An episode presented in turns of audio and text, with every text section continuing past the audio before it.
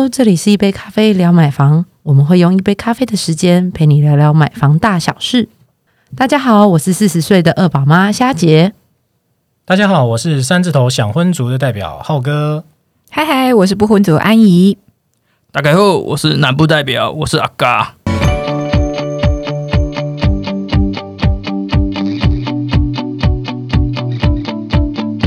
我们录了这么多集啊，终于非常非常的感动，有人来留言了。终于，对，那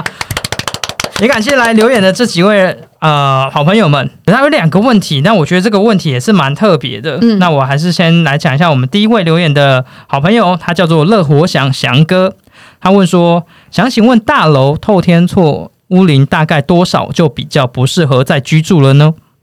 呃，这个我来回答好了。嗯，好，一般大楼或者是透天厝，或者是公寓，其实只要超过在四十年以上，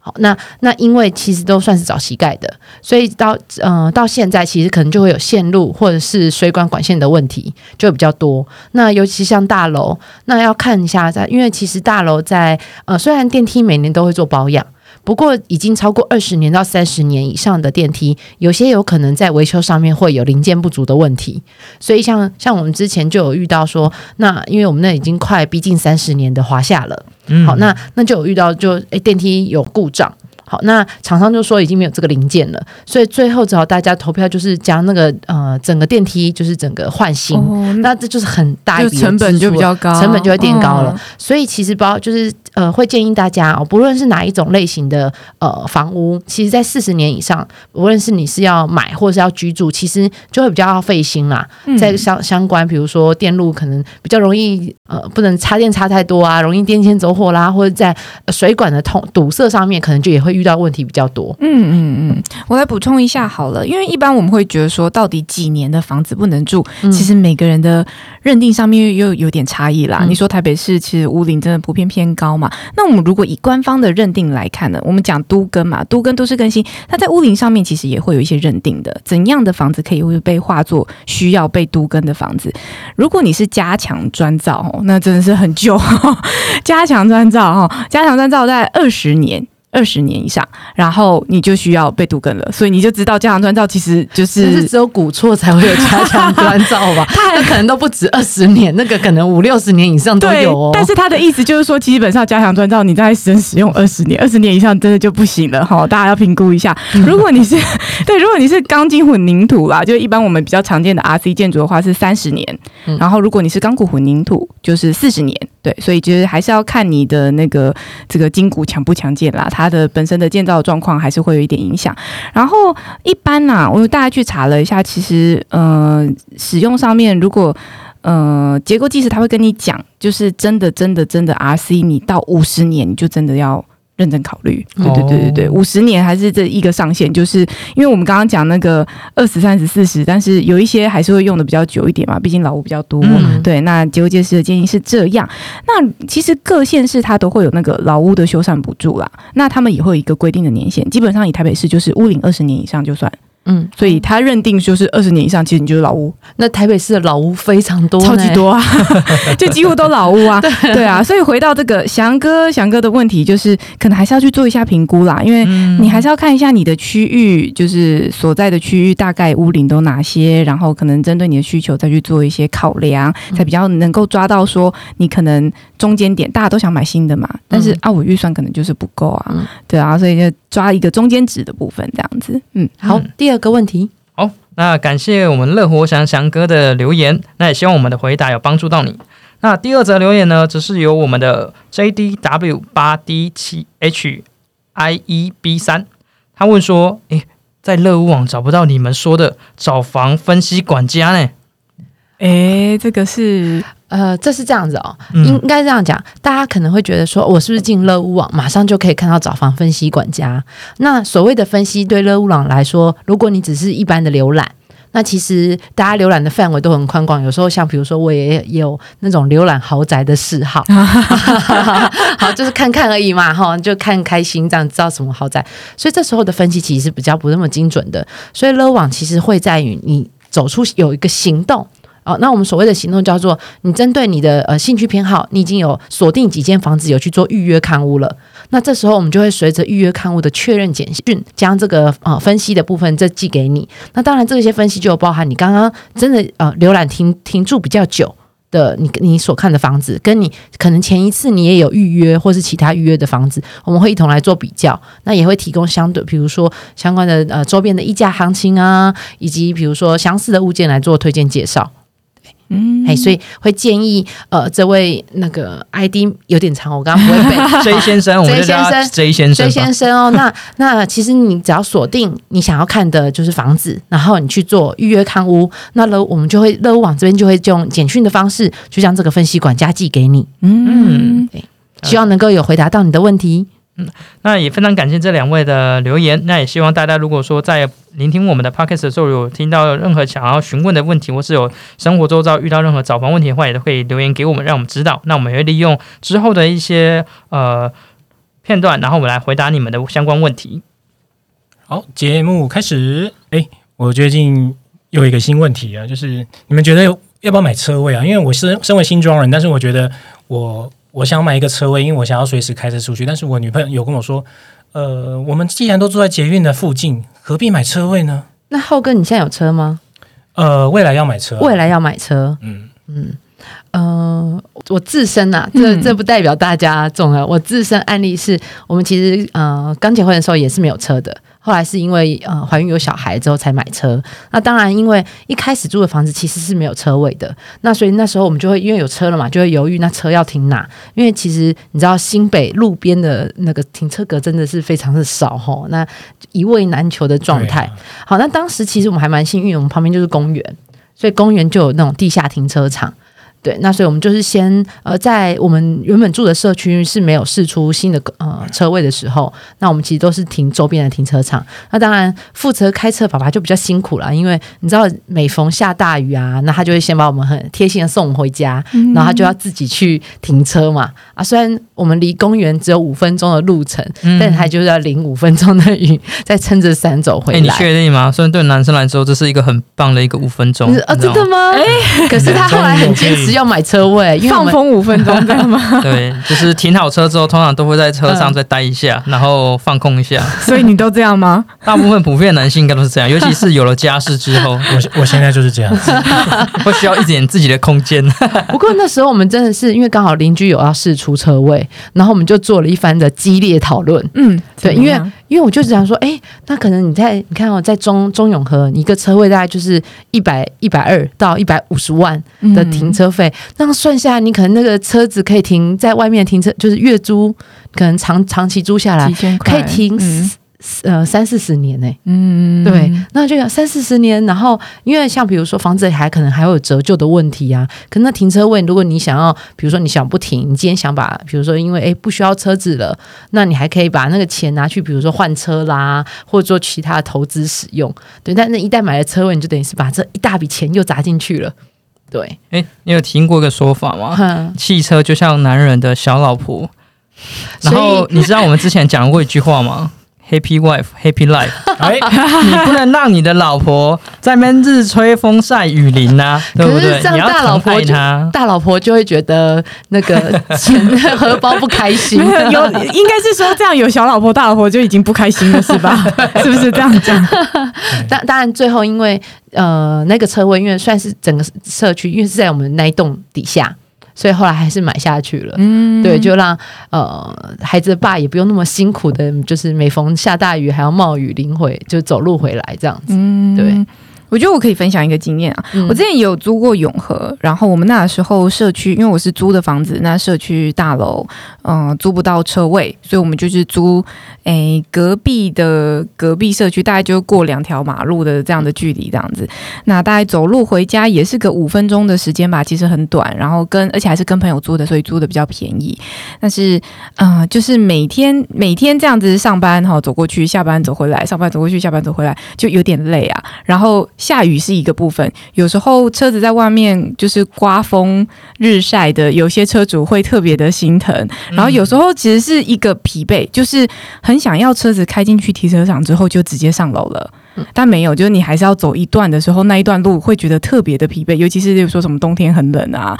晚上夜很黑啊，在或走在上者上班的时候不小心被主管谩骂，是这样吗？之类的、啊，类这样。对啊，就是我我本来还有因此可以就是跟孩子的爸劝说说，你说你可以走回来路上就公园绕两圈再走回来也可以呀、他就说这样我很累，顺便当运动是不是题实是？在太厉害。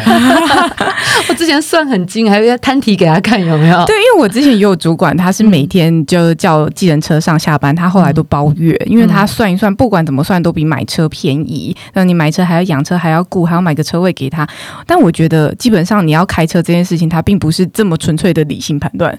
就是不是纯粹用数字决胜负啦，对对对，他可能还有一些他的这个第二个家的需求啊，是小老婆的需求啊，有帮他取名吗？通常都会什么小红啊、小黑啊、小白啊，很多车子上讲嘛我。们家那叫小蓝，因为它就蓝色的。这样不行啊！我的我的车子都是想好名字，那我的车子名字叫丽娜。丽娜，复古有没有？最近流行复古啊，对不对这 感觉像某个二次元角色的对啊，白色的丽娜，很好听啊。好啦，你们你们分享这么多，就是嗯你们你你们的建议我听到了，但是身为一个男人，想要有一个小老婆，我还是想要买车啦。对啊，那如果买车的话，是是不是有些地方也要再厘清一下？包括说什么，我好像听人家讲说什么法定车位啊、增设车位啊，那这个到底是什么意思啊？哦，其实大部分现在都是法定车位。我们现在大概讲一下，车位大部分是呃，总共分三种，一种是法定车位，一种是增设车位，一种是奖励车位。法定车位基本上它就是最常见的，然后它会算在公社里面，就是如果你有那个建物权状的时候，它就会载明说你的车位编号是几号，一百零几号啊等等之类的。然后基本上它就没有独立权状，所以你没有办法去对外去做贩售。我没有办法说我今天就是呃我的车位在这边，然后我要卖给对外卖给别的住户是没有办法的。那增设跟奖励的部分，它都有可能是公社，也有可能是有独立的权状可以对外买卖。好，那讲一下增设，增设其实就是因为它有建商，它可能有一些多余的楼地板面积，它就去增设了呃。车位的空间，但是你知道吗？这个楼地板面积，这个就是能尽量使用就尽量使用，啊它要另外拿去做增设的情况是相当少见，但还是有可能会有啦。那如果有的话，它有时候它是公社，有时候它有可能是有独立权状可以去做买卖。那奖励车位其实就更特别又更少，它是之前早期曾经有一段时间，因为也是政府希望奖励啊，就是大家都有车位不足的问题嘛，所以他就给你一些奖励的空间、奖励的容积，然后请你去划分多一点车位，提供给公众去做使用。对，所以它基本上就是可以开放给社区对外的，社区内部也可以用哦，然后对外也可以用。总而言之，就是公众都可以用。对，所以有时候我们会看到说。在讲到有一些大楼，它其实是可以对外去出租它的车位的，只是很多人不知道。之前其实相关蛮多的新闻有类似的讯息，就是明明它的是呃奖励车位，但它没有对外，但其实那个东西是不合法的。那因为当时建商就是一一直抢照啊，就是说啊，他要讲到这个奖励车位的这个奖励的问题呀、那造成了一些乱象，所以后来在民国一百零一年年底的时候，这个奖励车位的这个相关的奖励措施就落日了啦，他就会去限定说，你一定要那个社区有营业登记啊，然后你要分离的那个什么楼层出入啊、哦等等之类，基本上你就是商用的商用的社区，那才比较有机会去做这个奖励车位啦。嗯。对，对，因为我刚刚也听到，想说心头一惊，嗯，那如果是纯住宅区的话，那呃停车位还能够对外营业的话，那不是也会多增加一些安全的风险？其实很多豪宅都是哦，你知道吗？就是哎台北市其实很多豪宅可以去查一下，蛮多豪宅他们其实是有这种奖励车位的。那之前曾经有一一一堆纠纷，因为嗯当然豪宅的社区的住户他们会担心说这种嗯对外车进来可能会影响品质等等的。嗯但你依法规规定，它本来就是奖励车位，它就是要对外对公众做使用啊。嗯对对对，所以有一些纠纷，所以后来奖励车位现在基本上你看不到啦，嗯。基本上增设也很少，因为建商不太会这样做。嗯。那基本上就都都是只有法定的部分。嗯，嗯那像刚刚安也提到这些的话，事实上也都蛮符合，就是很多网友啊，很几乎每个月都在网络上问了这些的问题。对，那另外一个问题就是，呃，在网上也很常，每个月几乎都会看到，就是他们在问说，诶，每次在像比如说在我们家乐屋网看到啊，每次有的物件底下会说什么坡屏啊或基屏这些等等的，那他们很好奇到底有哪几种，那他们又个别又有哪些不同之处呢？哎，这个我有做功课了，我来告诉你好了。好了，那其实呃这些专有名词啊，其实都是一个缩写啦。那顾名思义，其实车位呢，我们可以呃分成三大类，就是呃呃机机械类的、跟非机械类以及半机械类的。那这样听好像又不飒飒哦。那像刚才刚刚讲的波平啊，那波平呢，其实就是属于呃平面车位。那顾名思义，就是说它是属于波道平面的车位。那大多呢，可能就是放在一楼或者是地下停车场。也就是说呢，他的车呢在行驶的时候呢，他可能会先经过一个坡道，然后最后呢是在一个平路，然后在平路的部分去做停车。对，所以像南部阿嘎是高雄人，一定最有那种感触，就是我们其实没有什么的波平，我们就是直接平面车位啊。对 谁跟你机械是不是？对，看得到地方就是可以停车的这样子。对，那第二个呢是属于刚才提到半机械车位。那半机械车位呢，其实呃种类相当多，包括有所谓的波机。那或者是机坪，那这个字呢，就也是字面上的意思，就是所谓的波机呢，就是说你是必须开车下坡道，那或者是说呢，你是必须先停车，然后进那个升降梯这样子。所以其实波机的概念就是你呃，如果用我们叙述来讲的话，就是车子先下坡道，那到了地下停车场之后呢，你还要有一个升降机去进入那个停车车格。对，那机坪车位又是什么呢？机坪车位其实就是反过来，就是它是必须先开车进升降机，然后可能下至平面。道路的时候才去做停车，对，所以其实这两个呢是有点不一样，嗯，对。那其实再补充一点呢，其实像平面车位跟半机械车位，它是属于机械式的，所以他们其实在呃维护上面的费用呢也会略微不同哦。那相对有一个是维护跟成本上是最花钱机械车位，对，那机械车位呢其实就是呃停车的部分以及养护的部分呢，全部都是靠机械。那最常见的像呃市中心就会有所谓的停车塔。对，或者是那个回旋式的停车停车位，那它的概念都是必须你车子直接停入机器当中，然后借由机器去做呃塔位的那个升降轮流升降，然后让车子去做那个停车。哎，可是像机机械车位啊，像我们当初在呃，就即使不是自己住家，像我们以前去外面停车，都会遇到说那个高度的问题。对对，因为我们那种算是有点像小车又挑高，然后空间变大。那住家若机械车位的话，不就也很麻烦？我跟你说，我真的是超惨，我有这个经验，我又有经验了。因为我现在租的大楼，它就反正我嗯，因为有车子嘛，所以要租房子，然后都一定要顺便连车位一起租。好，OK，然后当时就是啊，好租到房子之后，发现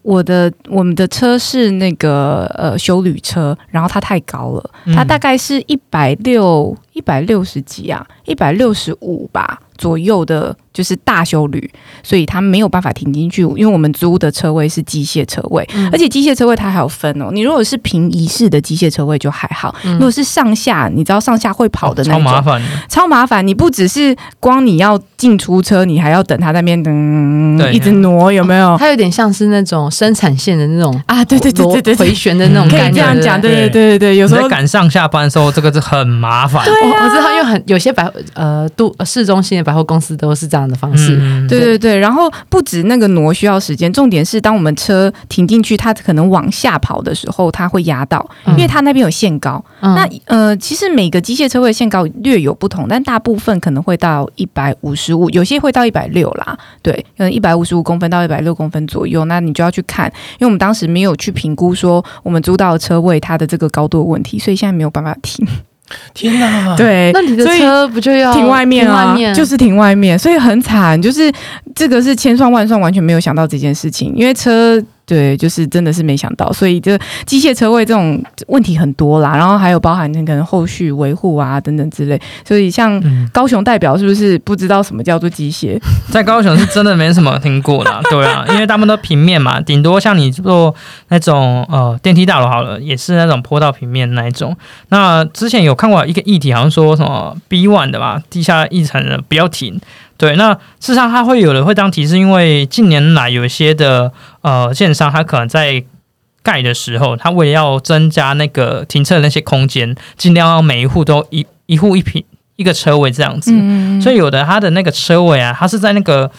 嗯，坡道的那个转角处之类的，对，它是可以停，没有错，很难，但是对很难停之外，你要开出来也很危险，因为有的时候我们在上下班时段的时候，那个坡道车位，那个坡道的时候会比较多车在来往嘛，对，那有的时候你这样在停的时候就非常的危险，而且有些呃电梯大楼它是连摩托车。也是可以停下对对对对对对对，通常会在 B one。对，那这样的情况之下，事实上很多的时候都会发生到一些擦撞。对甚至有的时候你的车子，你明明只是好好停在那边，但你早上一起来要开的时候，发现说，哎，怎么有刮痕？蛮多啊，真的，对这真的是风险很大。明明就已经停里面了，还要承担这种风险，对啊。而且其实建商也他也他们也蛮贼的，你知道那种比较特别难停的位置啊，嗯，就是会价格会比较便宜，好停的位置价格就比较贵。然后是不是相关车位大小其实也会有一点影响？好了，那其实为什么机械车位难停呢？因为毕竟它就是有它的格数限制嘛，所以它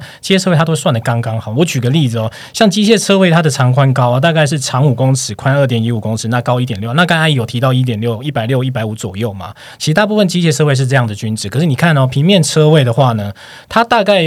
呃，大概长会五点五，那宽二点三，高二点一。那当然，可能南部的话，大概就是这样的标准在往上。嗯所以，相对于如果你有买大车的需求啊，其实这个车位的高度、长宽高的高度，你必须要考量进去哦。那呃，另外呢，刚才大家也提到那个车位位置啊，其实我也补充一点，那为什么 B one 跟 B two 的价格会差距这么大呢？其实还有个部分就是说，你要考虑到他们在规划那个车辆动线的那个长度，就是说，假有些建商呢，他会习惯在 B one 呢设置的平面车位。对，那一方面是价格去可以拉高，一方面是呢 B one 其实比较快那离离开那个停车停车位这样子。那 B two 呢，因为它的时间距离跟它为了节省空间成本，可能大楼的户数也多，它会把它归类成机械车位。那相对起来呢，你的那个停车的难易度跟你的车种受受限呢就会增加。对，那另外就是大家有提到，就是说柱子嘛，那停停在柱子旁边，或者说两车中间这些，其实这个大也是大家在买车位的时候考量的依据哦。我想阿嘎应该有很有经验，就是对大卖场的停车最常的问题就是，呃，两台车的中间的那个位置最难停的，所以其实大家呃也会考量说，如果你在选车位的时候要怎么选呢？通常就是呃像是呃梁柱旁边，呃大柱子旁边尽量不要停，那出入口旁边呢也是建议不要停。对，那像刚才就是说，两个车位中间的那个车位不要停。对，那我们建议什么车位最好呢？就是你就选择是那个呃，你动线出入口方便，然后你可以回转也方便，然后另外就是它上方没有一些什么管线，甚至呢它不会是在呃路冲的位置这样子。其实这个都会丢过于你在未来停车使用上的方便度这样子。还有可以选一下那个距离你要去的那一栋的社区的电梯口的哦，远近，对，这个蛮重要的。因为很有可能你车停那种怎么东北角啊，然后结果你要去的在 区嘛，然后就你的在住在西区。对对对对对，然后绕一大圈，这样我也有相关的惨痛经验。然后还有包含，呃，其实我们都说它车位在卖啊，它很尝试，例如说 B one、B two、B three、B four 嘛，越下面越便宜，一个楼层可能可以查到十万甚至不等，大小车位可能又有在落差。嗯那其实说真的，要省钱当然是哦、选越下面越便宜。可是你这样每天这样绕上来，真的很累诶。真的，我以前曾经租过 B four 的车位，就每天每天这样绕，我光从 B four 到 B one 可能就超过一分钟，每天这样 每天绕绕到我头晕。受不了。对，其实还是有一点影响。逛大卖场的时候就觉得，哎，还要转几圈，那如果回家是不这样转，是就快就会先 明明就是 B two 跟你说剩两格车位，然后你还是在那边绕半天，想说我就是要停到 B two，我不要再往下停。这时候我只能说，各位驾驶们辛苦了。没有在开车的不懂没有在开车，想说哦，不是绕一下还好啊，就哦划个手机就过去了。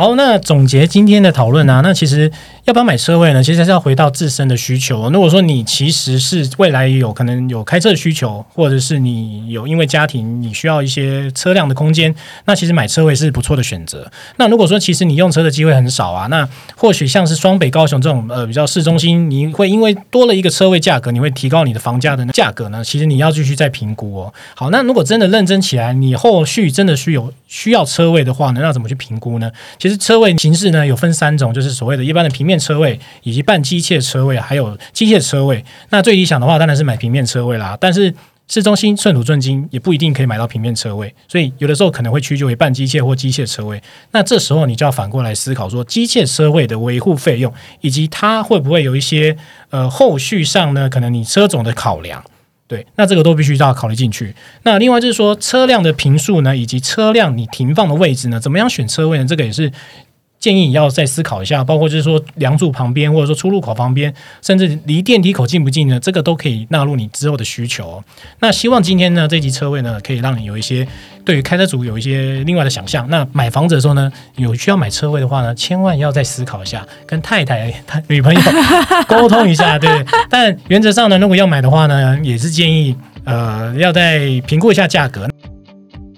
大老婆代表已经理能够理解了，只要你们审讯评估，就是选择好适合的车位，其实都可以接受的啦。嗯，各位驾驶们辛苦了，辛苦各位，辛苦各位对，那对今天有内容觉得还不错的话呢，请是给我们五星推报。有一些问题的话呢，请到 FB 粉丝团可以私信我们，那也可以来信给我们的客服信箱。那希望这集你会喜欢哦，拜拜拜拜。